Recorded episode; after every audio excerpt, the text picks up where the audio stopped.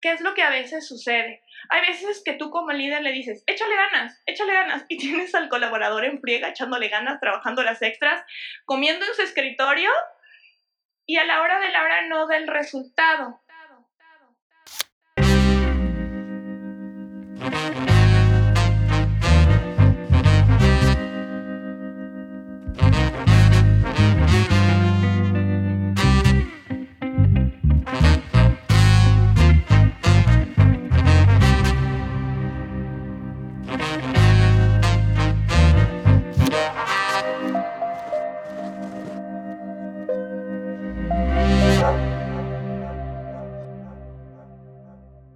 Amigos? Sean bienvenidos a su video podcast Fit Masters. El día de hoy me siento muy contento y me congratulo con la presencia de Montserrat García, quien es coaching, líder empresarial. Además viene a hablarnos de un tema que es muy novedoso, que se está desarrollando hoy día, que es la cultura organizacional y las dinámicas de la misma. ¿Qué tal? Sé bienvenida a tu video podcast Fit Masters. Hola Alan, muchísimas gracias. Pues ya Alan me, me presentó bastante bien somos coach empresariales, eh, manejamos, somos expertos en la cultura organizacional y también manejamos dinámicas de cambio para las empresas. Yo quisiera abordar antes, si me, tú me lo permites por tu tiempo, hoy quisiera dedicarle este programa a un amigo, hoy es su aniversario segundo, que, que lamentablemente se nos adelantó, entonces quisiera brindarle con, tu apoyo y con todo el apoyo de, de Feedmaster, dedicarle y extenderle un abrazo donde quiera que se encuentre. Y bueno, sin mayor preámbulo, pues vamos a lo que nos ocupa, ¿no? A lo cual tú estás aquí con nosotros y tenemos mucha enjundia de compartir estos conocimientos a través de Montserrat. Y quisiera realizarle la primera pregunta. ¿Qué es la cultura organizacional empresarial? Mirar, en justo como dices, ahorita es un tema que se escucha mucho, que empieza a ser novedoso aquí en México, pero ya lleva años desarrollándose en otros países. se podría decir que la cultura organizacional es una experiencia. Es la experiencia que un colaborador, que un empleado tiene en la organización. ¿A qué voy con esto? Es la experiencia que un empleado desarrolla con los valores de la empresa. ¿Qué quiero decir? Es la herencia que la empresa le deja a sus empleados, ¿no? Es la suma de varias rutinas diarias o prácticas que se van formando, que van sumando a los valores de la empresa y va creando una experiencia para tu colaborador, para el gerente, para los directores, hasta para los mandos de nivel más bajo. Yo quisiera abordar la segunda pregunta respecto a lo que nos mencionas. Y sí me preocupa, o más bien me consterna un poco, y creo que por eso es que está aquí nuestra invitada de lujo el día de hoy en. ¿Qué sucede cuando, por ejemplo, hay algunas cuestiones? Por ejemplo, la pregunta ideal sería, ¿cuáles son los costos que generan una cultura tóxica? O sea, si bien es cierto lo que tú nos mencionas, pues no resulta o no se lleva a cabo. ¿Qué, qué, qué pasa con esa cuestión? Claro que sí. Y es súper importante esta pregunta porque como es un tema incluso que no se escucha mucho y que podría ser a lo mejor filosófico o romántico, tiene costos de cierta manera escondidos. ¿A qué voy con esto? Tiene un costo muy alto de atención médica. Ahorita, por temas de pandemia, se ha sumado, se ha incrementado bastante los porcentajes de estrés laboral, ¿no? Y esto ha generado que la atención médica por problemas del corazón, por el exceso de estrés o el famoso burnout, vaya generando costos incrementales en las primas incluso de las aseguradoras eh, por estos casos. Hay estudios que dicen en América, en todo lo que es América, hay un impacto de 550 millones de días laborales por ausentismo. Ese viene siendo la pérdida en cuanto a, a un impacto por atención médica.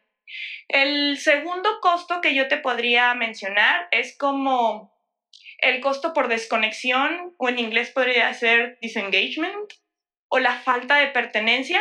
Esto quiere decir que si bien puede haber culturas que son como de mucho estrés, no sé si has tenido tú la oportunidad de ser empleado en alguna empresa, en algún despacho, tengo entendido que eres abogado, y entonces el estrés a veces a los abogados es bastante esta parte al principio puede ser como muy novedoso porque dice, tengo adrenalina en mi vida, en esta nueva oportunidad de trabajo, pero a lo largo del tiempo esta parte de la pertenencia va bajando.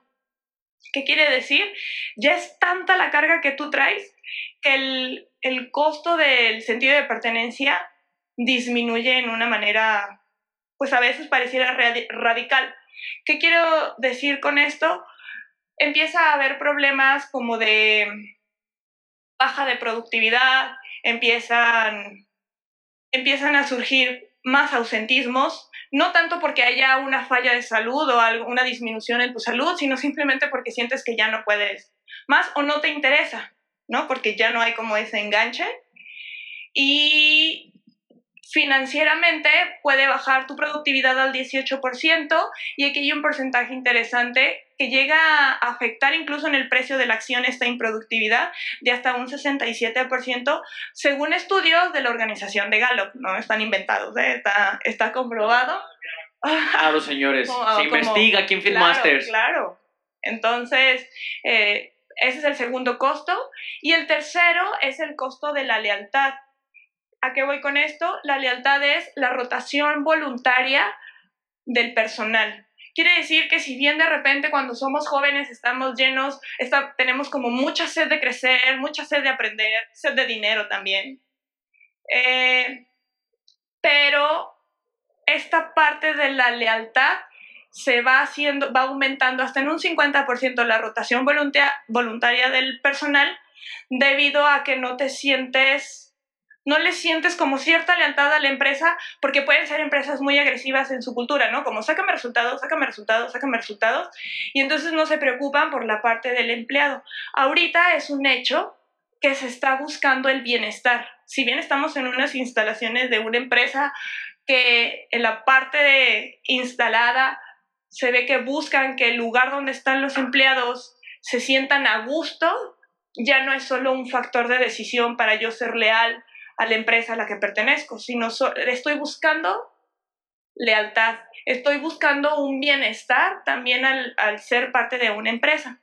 Un amigo, eh, él es ingeniero, es desarrollador y tú bien decías en uno de tus podcasts, ahorita los developers están súper, ¿cómo se podría decir? Los están peleando en muchas yo desde mi punto de vista, y aquí que está presente mi, mi, socio Raúl, podrá entender que están sobrevalorados, ¿no? Yo creo que más bien están muy inflados en cuanto a sus costos, por la alta demanda que hay, claro. Exacto, es por, el, por la alta demanda. Y él me dijo, precisamente porque es uno de los que ya se lo han peleado varias, incluso startups, me ha dicho es que cuando una empresa solo ofrece dinero, es de cierta manera poco creativa y poco atractiva para el talento. Entonces, si yo, si yo como empresa quiero contratar talento y le digo, yo te voy a ofrecer el doble, puede ser un factor de decisión para quedarme en... Em, si tú generas una lealtad a tus, em, a tus empleados, puede ser un factor para decir, no, yo me quedo aquí, porque si solo me vas a ofrecer dinero, ahorita yo estoy escogiendo bienestar. Sí quisiera ser muy, muy puntual, mi estimada Monse, en lo siguiente. Creo que abordaste muchos temas. Me quisiera desde, desde tu autorización y si tú me lo permites, como, como si especificar las circunstancias en lo siguiente para ir sumando mayor este contenido a, nuestros, a nuestro auditorio de, de Feedmasters. Y te voy a hacer una serie de preguntas eh, en las cuales me imagino que no va a haber ningún problema en responder. ¿Qué es lo que sucede? Por ejemplo, tú mencionabas la importancia entre el empleado, patrón, el jefe, el, el, jefe directo, no sé, o el, alto mando, que esa es la palabra que quería decirte. ¿Qué es lo que se sucede ya realmente desde el punto de vista empresarial? O sea, un decir, yo por ejemplo que soy dueño, ¿qué sucede cuando por ejemplo desestimo o no valoro con sensatez o, o con el estado de resultados realizados por mis, mis, personas o mi gente, mi equipo que, que, ayuda, por ejemplo, a la empresa, ¿no? A Fit Company. ¿Qué sucede cuando yo dejo a un lado al empleado que tú, como bien mencionas, es importante que el empleado se ponga la playera, ¿no? Y también quería hacerte una pregunta. Antes de eso, o sea, te, te hago de una vez las dos para que te vayas de corrido y nos lo expliques de forma concreta. ¿Qué es lo que sucede, por ejemplo, cuando el, el, el patrón o el jefe desestima el esfuerzo o el estado de resultados del empleado? ¿Y desde qué generación estabas mencionando que cuando tú otorgas solamente dinero, pues el empleado se desmoraliza, o no se pone la camiseta, no le echa toda la injundia posible? Es decir, desde una generación X, desde una generación millennial, desde una generación centennial. Porque si nos vamos a la cuestión de la generación X, conforme a las métricas que, se han plasmado en, diversos este, medios de comunicación o investigaciones, pues el de generación X le vale un cacahuate si lo querían o no lo querían. La, la verdad sí iba por la lana. No, un millennial ya no. Un millennial se tiene que sentir entusiasta, se tiene que sentir en la confianza, ser partícipe e integral de, de, ese, de ese equipo o de esa empresa. Y el centennial ni se diga, ¿no? El centennial quiere hacerlo todo desde casa y grabar TikTok, ¿no? Entonces, por favor, si nos pudieras explicar ahora sí que a grosso modo esta situación. Mira, esta parte de las generaciones que tú mencionas, la parte de donde solo dinero viene desde antes de Taylor, que es, el, el los que son expertos en recursos humanos saben que Taylor y la, la metodología de Taylor era solo con dinero. Incluso vienen desde estoy citando a una, una maestra que yo sigo mucho, que se llama, eh, es, ah, se me olvidó. Bueno, ahorita no la recuerdo. Ahorita lo recordamos. Eh, este Carolina, Carolina de Lloro, perdón. Y no es Herrera, ¿verdad? No, no, no, no, no, nada de eso. Ella dice que desde antes se le necesitaba, cuando estaba esto de la revolución industrial, lo único que le podían hacer, ofrecer a las personas era un intercambio entre su esfuerzo y algo para sobrevivir. Entiéndase un trueque, entiéndase comida, después fue dinero y esto viene desde organizaciones no solo industriales, sino estamos hablando de manera masiva, que era la manera de controlar y de ir de ir este, como organizando a las personas para que fueran productivas era su trabajo a base del dinero. Esto viene desde la revolución industrial. Si vamos progresando, la parte, por ejemplo, de los baby boomers buscaban cierta estabilidad, es como tú mencionabas, creo que en uno de tus podcasts, pues era nomás trabajar, tener, comprar tu casa, tener cierto patrimonio y como tu tu calidad de vida era corta, relativamente me refiero a los años que ibas a vivir, entonces te pensionabas y podrías, alcanzaba la pensión para todos y entonces podrías vivir de esa pensión. Ahora, como tú lo dices, a raíz de los millennials un poquito antes, la generación, generación X, generación X, ya empiezan a buscar más que el patrimonio un crecimiento, empiezan incluso, eh, se llegó Después de la revolución industrial viene la revolución intelectual. Me refiero a que uno empieza a buscar no solo producir, sino crear, ¿no? Con la parte de las ideas. Eh, por eso es que los desarrolladores, ingenieros y creativos están, pareciera que están sobrevalorados. Solo para, perdón que te interrumpa, y solo para mencionar en el contexto histórico en el, que estamos contigo y para seguir la misma metódica, es cuando ya nace Apple, cuando nace Macintosh. Bueno, Macintosh y Apple es lo mismo. Este, me refería a Microsoft. Microsoft, Apple y todas las industrias se vuelven tecnológicas y dejan de ser análogas para estar en el referente histórico. Gracias. Continúa, continúa. Entonces, con esto, de la parte que es más tecnológica, empieza a ver e incluso a cuestionar si, si aporto más produciendo que creando. Y ahora, con la parte de los millennials y centennials, más que producir o crear, ellos quieren tener un propósito. Entonces, no solo basta con tener dinero, no solo basta con tener crecimiento o creaciones eh, intelectuales. Ahora quiero un propósito, quiero aportarle al mundo, aportarle al, al, al clima, aportarle a las personas.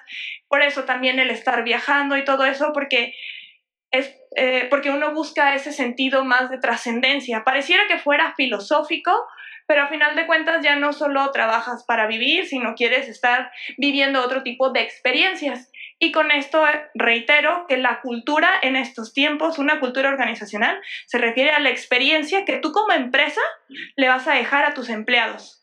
A final de cuentas, cuando tú tienes tu primer trabajo y sales de ahí, tú dices, me salí de ahí porque la empresa era así, y empiezas a dar características. De lo que estás hablando es de la herencia que te está dejando esa empresa. ¿no? Del crecimiento, de las buenas experiencias o de las malas experiencias. Entonces yo los invito, por ejemplo, tú que también eres empresario, ¿cuál es la experiencia que le quieres dejar a los equipos de trabajo que tú vayas a dar? Si es pregunta, la respondemos. Venga, pues de una vez estamos hablando del sentido de trascendencia.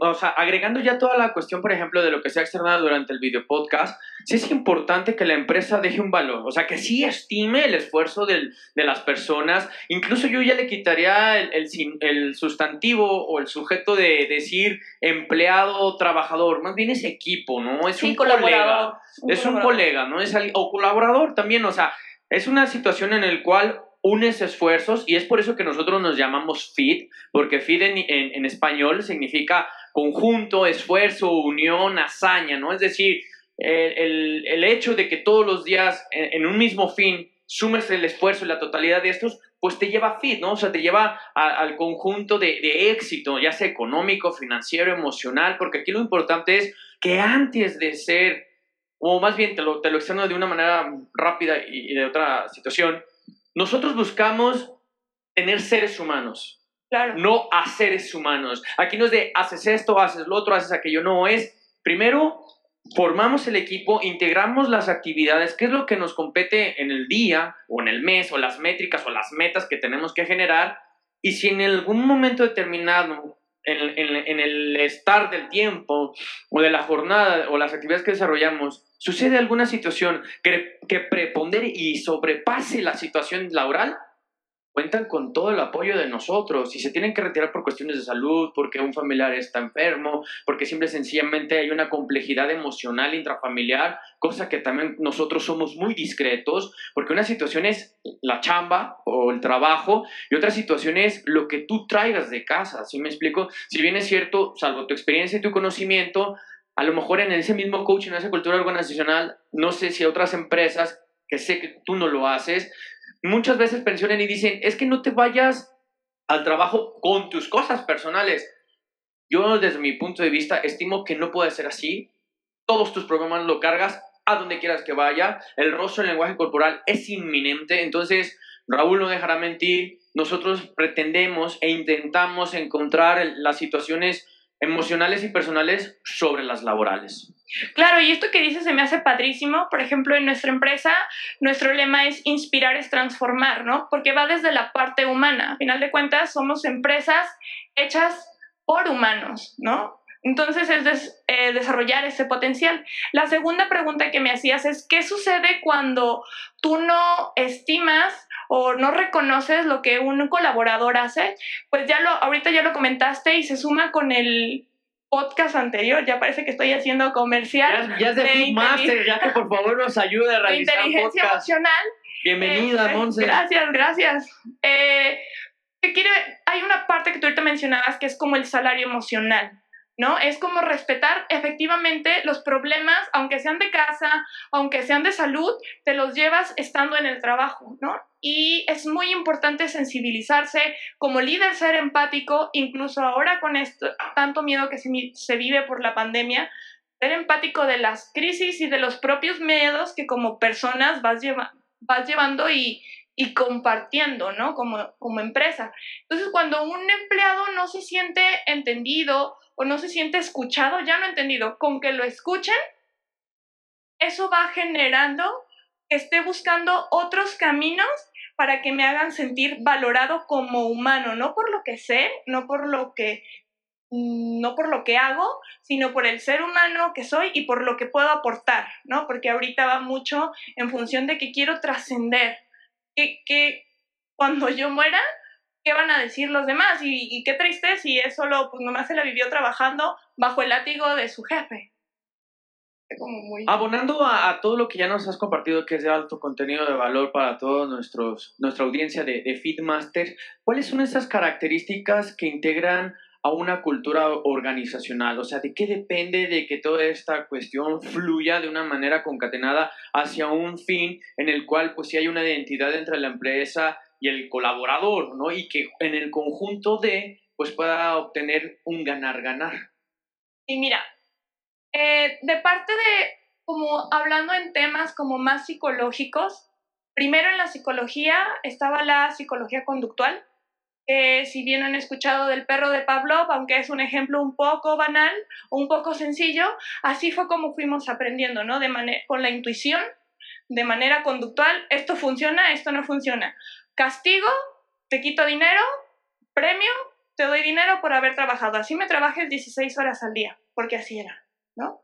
Después del conducto, de la parte conductual, se vino la parte o se refuerza la parte cognitiva, que es la del conocimiento que es darle una razón al colaborador de por qué se están haciendo las cosas, que es poquito antes, cuál es la razón de por qué le estás pidiendo que haga las cosas y entonces viene la parte psicológica, se refuerza la parte cognitiva.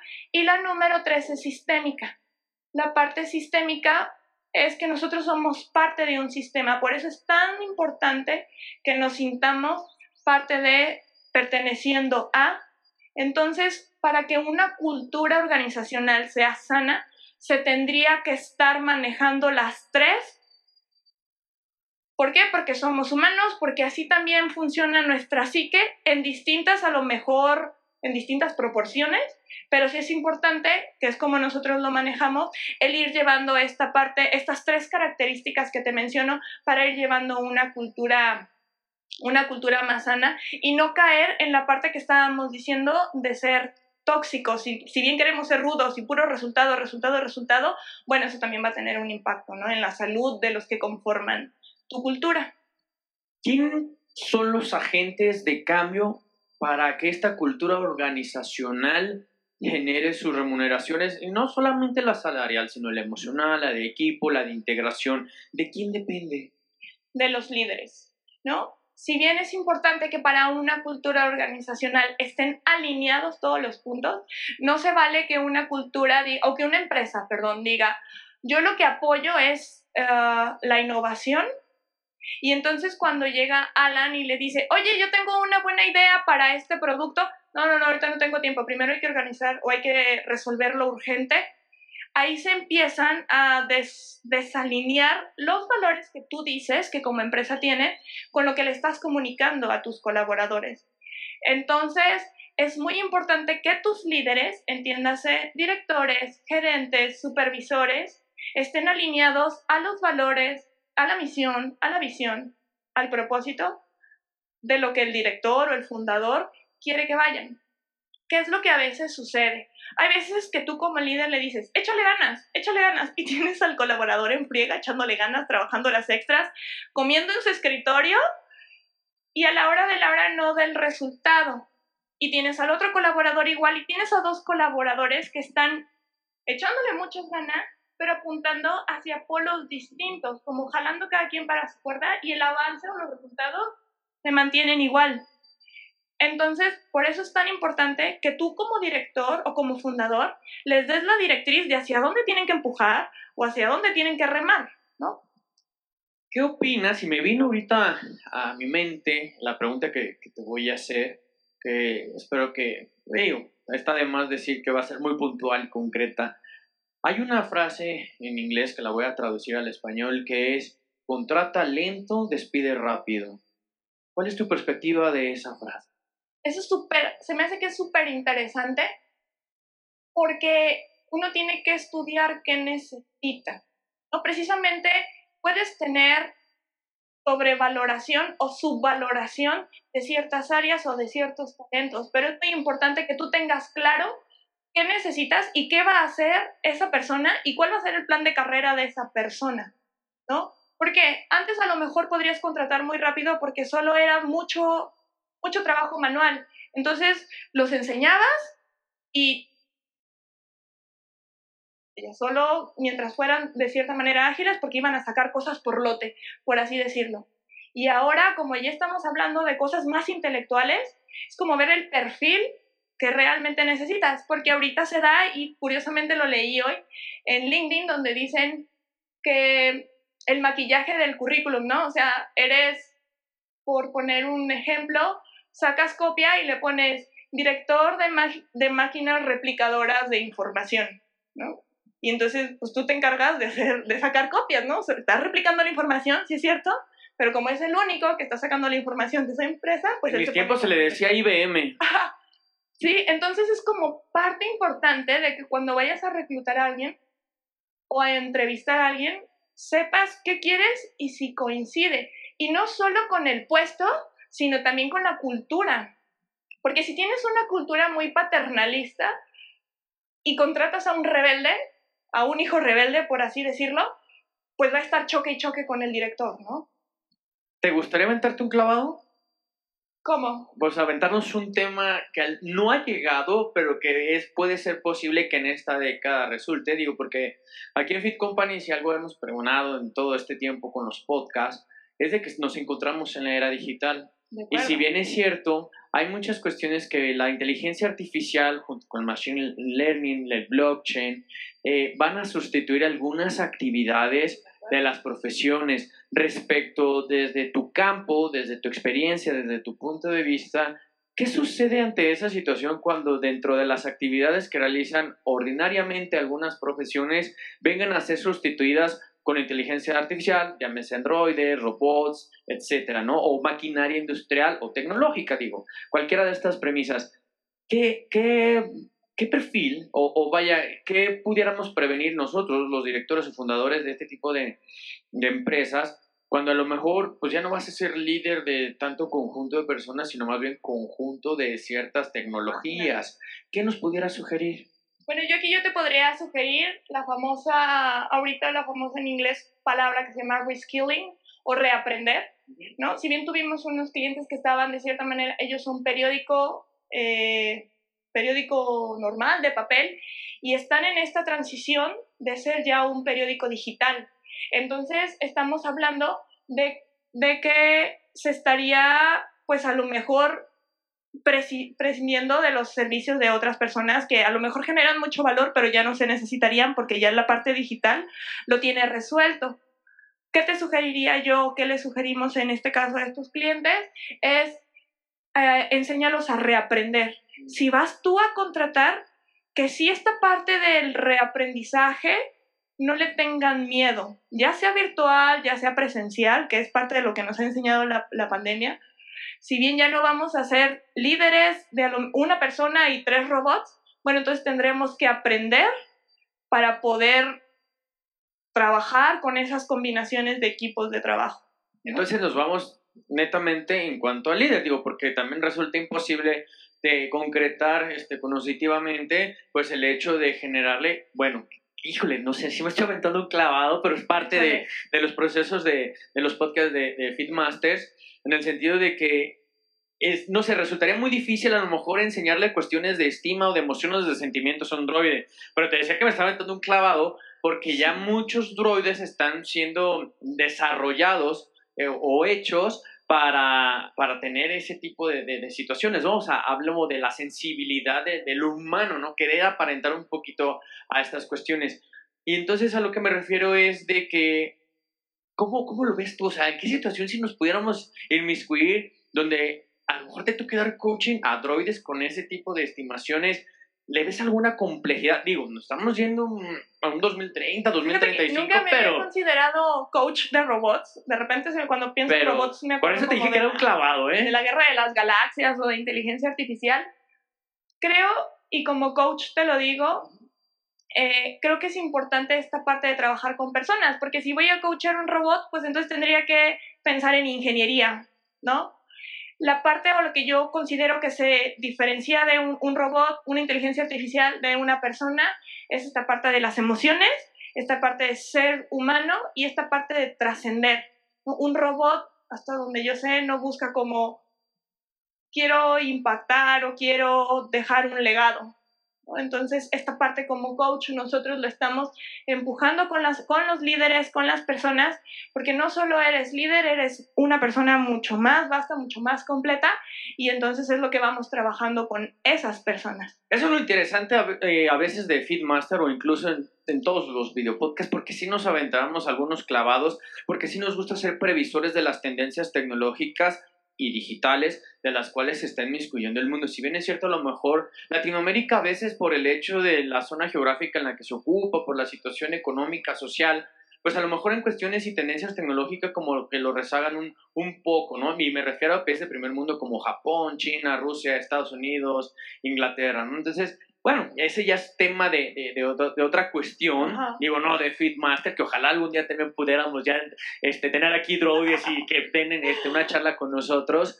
Sin embargo, hemos llegado al momento cumbre del video podcast y es la pregunta Fitmasters. Y creo que en, en el desarrollo de, del mismo, yo quisiera desarrollarte la, la pregunta, así que la cereza del pastel, y es, ¿tú trabajas para vivir o inspiras para compartirlo con los demás? Yo creo que esta es una pregunta súper importante y me gustaría que también lo hiciéramos como, como al, al auditorio, al foro que nos está viendo, porque si bien estamos dedicándole muchas horas al día al trabajo y vamos a estar a lo mejor así por 30 años, los que estamos iniciando o los que están iniciando la carrera a lo mejor eh, profesional, todavía les, si, están en, si tienen ahorita unos 20 años de edad y les estamos sumando unos 30, 35 años, casi 40 podríamos decir, ¿qué quieren, cómo quieren ser recordados? ¿No? ¿A quiénes van a inspirar? ¿Cuál va a ser el legado o la herencia, y no nos referimos monetariamente, que le van a dejar a las personas que los rodean? ¿No? ¿Cuál va a ser el impacto que van a dejar en su mundo? Como líderes, como jefes, como colaboradores, como empresarios de startups, con, lo, con, con el, la persona que decida ser.